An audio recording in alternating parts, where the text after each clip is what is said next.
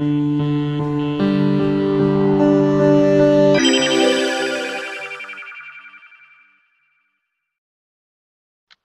Здравствуйте, с вами Светлана Стрельникова, автор метода 10, Health Coach и специалист по интуитивному питанию. Полностью мою историю вы можете прочесть в разделе «Обо мне» на сайте metod10.com. Там я рассказываю о том, как я превратилась из тетки после 40 с риском внезапной смерти свыше 50% в стройную, молодую и счастливую женщину. Сейчас я приветствую вас в новом видео «5 компонентов идеального обеда». Что же нам нужно для того, чтобы получить максимальную пользу и максимальное удовольствие от любого приема пищи? Первый компонент, конечно, это голод. Вы просто-напросто должны хотеть есть, чтобы начать есть. Голод бывает физиологический и эмоциональный. Сейчас мы посмотрим о том, чем же они отличаются друг от друга, и отличить их не так сложно. Прежде всего, физиологический голод. Вообще голод – это возбуждение центра голода в нашем мозге, э, которое ведет к пищедобывательному поведению. То есть к тому, что мы идем и добываем для себя пищу для того, чтобы поесть. Физиологический голод ощущается в желудке или в животе. То есть это вот, как говорят, сосет под ложечкой, живот сводит. То есть вот это главное такое большое отличие физиологического голода. Он всегда будет ощущаться в животе. Эмоциональный голод ощущается во рту или как бы в голове. То есть вот охота что-то такое в рот положить, что-то э, вкусненькое съесть. Или в голове вот мы понимаем, что нам чего-то хочется. Вот когда возникают первые сигналы того, что что-то хочется съесть, но вы еще не уверены, действительно вы хотите есть или э, это эмоциональный голод, задайте себе один вопрос. А если я сейчас поем, будет ли еще что-то, что мне необходимо? Может быть, это удовлетворение какой-то эмоции, может быть, это с кем-то разговор, может быть, э, это покупка какая-то. То есть будет ли еще что-то, вот то, что снимет вот это, именно то, что снимет вот это ощущение, которое у вас возникло. И очень часто вы получите совершенно конкретный ответ, э, истинный это голод или нет. Итак, физиологический голод чаще всего бывает после последнего приема пищи через 2,5-3 часа назад. То есть он не возникает сразу после еды, потому что в крови много жиров, много углеводов и центр голода, конечно, не возбужден. Эмоциональный голод никак не связан с приемом пищи, то есть сразу после еды организм может там, хотеть чего-то еще, вот такое неопределенное желание. И когда вы ощущаете физиологический голод, вы готовы есть то, что вам предложат, сильно долго вы не выбираете и совершаете совершенно планомерные и конкретные действия. То есть идете, открываете холодильник, разогреваете еду и едите. Э, и предпочтение при этом чаще отдается не сладкой еде. То есть вы хотите какую-то такую нормальную, э, нормальную еду, которая удовлетворит ваш голод. Э, при эмоциональном голоде выбор будет долгий. Вот один э, мой пациент, вернее муж моей пациентки, рассказывал, как она вечером открывает холодильник и долго-долго смотрит вот таким блуждающим взглядом по полным полкам и никак не может сделать выбор. Потом закрывает его, через 15-20 минут она подходит, вздыхает, снова долго-долго смотрит, что-то берет в руки, кладет обратно. И вот так продолжается несколько раз за вечер и она с грустью ложится спать, говоря о том, что у нас совершенно нечего есть. То есть, и это дело не в том, что нечего есть, а в том, что выбор нельзя сделать, потому что кроме еды хочется еще чего-то. И предпочтение в таком случае отдается сладкой или пряной пище. То есть если все-таки человек решил поесть, то он будет есть сладкую или какую-то такую пряную, острую пищу. А, кроме, вот вместо планомерных конкретных действий, когда вы совершенно четко знаете, что да, вы сейчас готовите для себя еду или идете в магазин за едой, э, при эмоциональном голоде вы можете совершенно неожиданно обнаружить себя доедающим коробку конфет или коробку чипсов, или там отрезающим последний кусок колбасы. Именно неожиданно обнаружить. Вот вы как бы проснетесь. То есть до этого вы, существ... Э, вы ощущали себя как бы в трансе, вы не замечали своих действий. То есть это тоже признак вот такого глубокого погружения и эмоционального голода.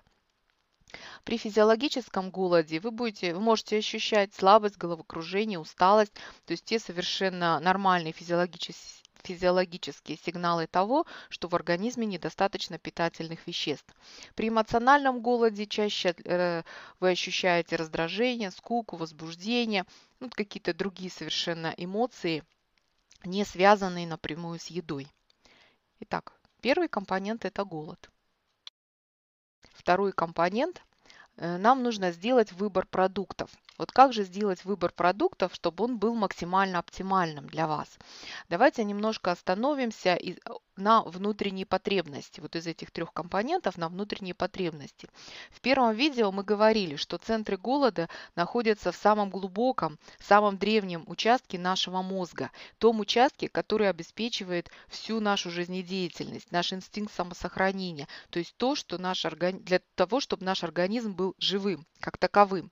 Так вот, логично предположить, и даже не предположить, а уже сейчас это доказано, что наш организм имеет совершенно э, точный врожденный механизм для регулирования всех питательных веществ, которые нам необходимы. Наш организм лучше всего знает, что нам нужно именно в данный конкретный момент, что ему нужно для поддержания оптимальной жизнедеятельности всех органов, всех чувств, эмоций, настроения, энергии.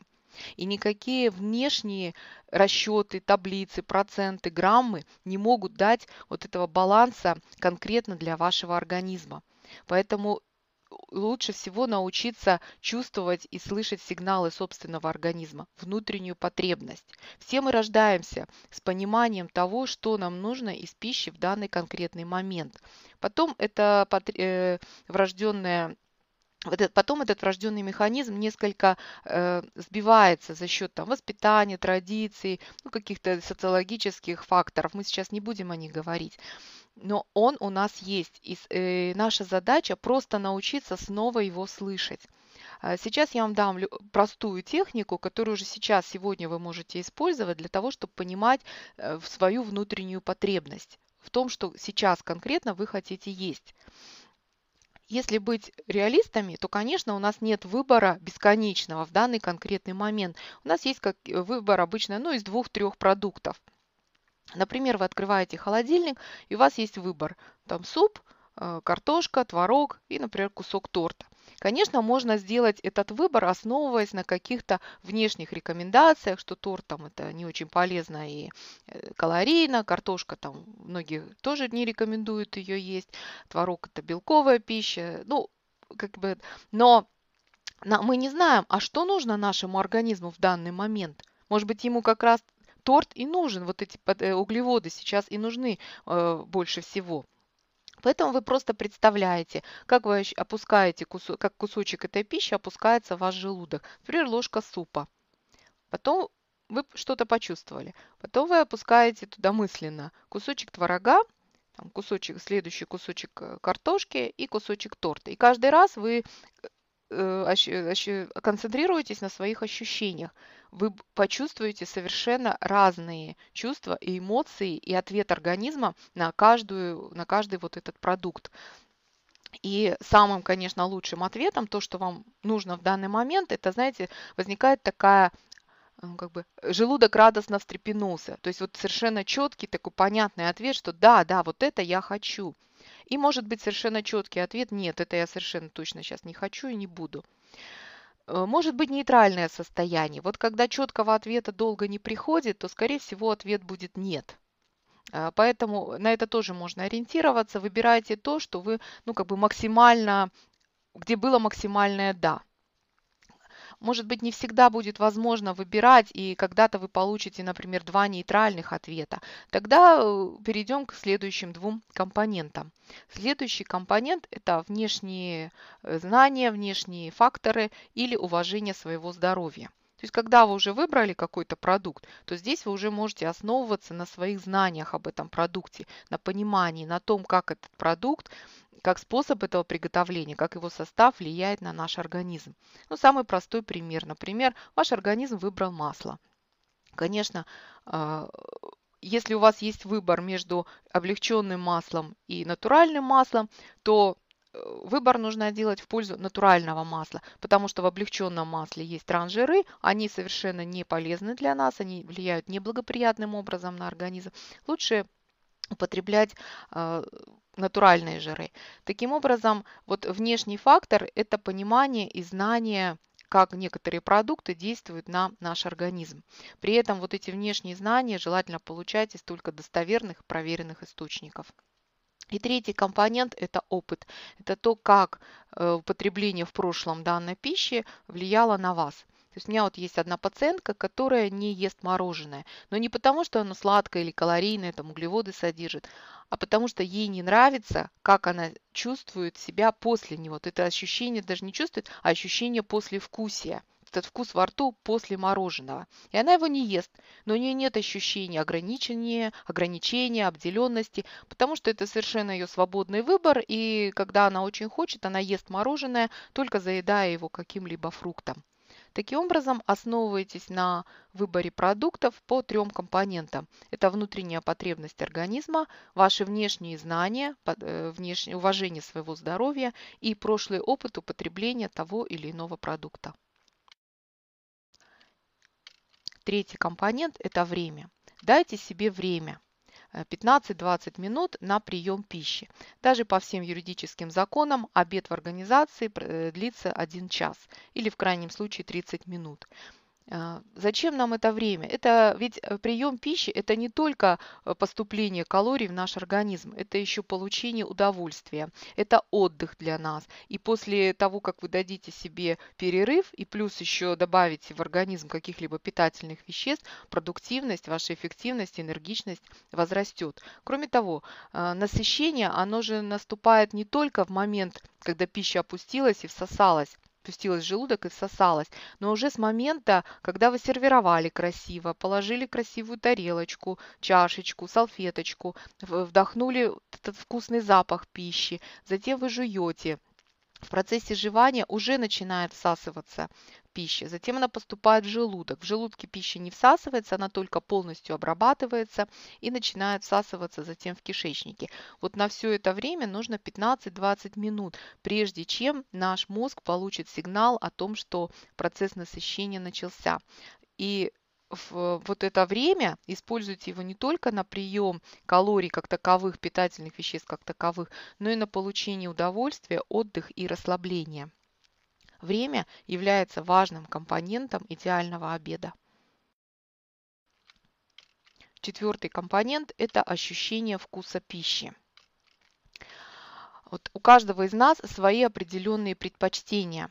А, вкус пищи, он состоит из запаха, нюансов различных, там более кислый, более сладкий, горький вкус, температуры и консистенции. И вот определите, что для вас наиболее комфортно, что вам доставляет наибольшее удовольствие от приема пищи. Потому что это те факторы, которые мы вполне можем себе обеспечить при определенную температуру пищи или вот эти нюансы вкуса, где-то прибавить, где-то убавить там кислоты или соли.